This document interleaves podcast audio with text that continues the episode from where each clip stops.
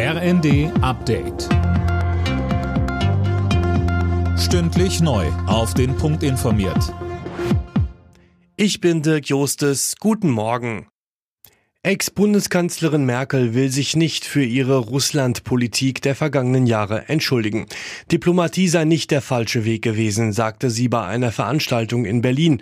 Den Ukraine-Krieg verurteilte Merkel als großen Fehler Russlands. Und weiter? Letztlich ist die Ukraine ja auch geopolitische Geisel des Westens. Putins ja, man muss sagen, Feindschaft geht gegen das westliche demokratische Modell. Ich weiß noch sehr, wie ich oft mit Leuten gesagt habe, ihr wisst, dass er Europa zerstören will. Er will die Europäische Union zerstören, weil er sie als Vorstufe zur NATO sieht. Es war Merkels erster öffentlicher Auftritt seit dem Ende ihrer Kanzlerschaft. Vor dem Beginn von Friedensverhandlungen strebt die Ukraine einen militärischen Sieg über Russland an. Das hat Präsident Zelensky gegenüber der Financial Times erklärt. Gleichzeitig bekräftigte er seine Forderung nach der Lieferung von schweren Waffen.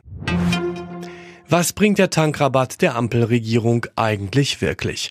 Der Bund der Steuerzahler fordert, dass genau das jetzt schnell geprüft werden muss. Mehr von Tom Husse. Die Frage ist, ob die Steuersenkung auf Benzin und Diesel auch vollumfänglich an die Verbraucher weitergegeben wird, sagt der Verbandspräsident Holznagel der neuen Osnabrücker Zeitung.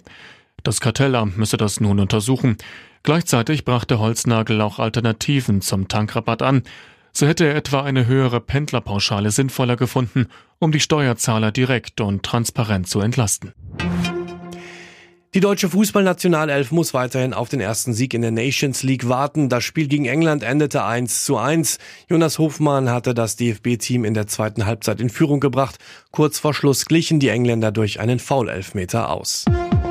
Alle Nachrichten auf rnd.de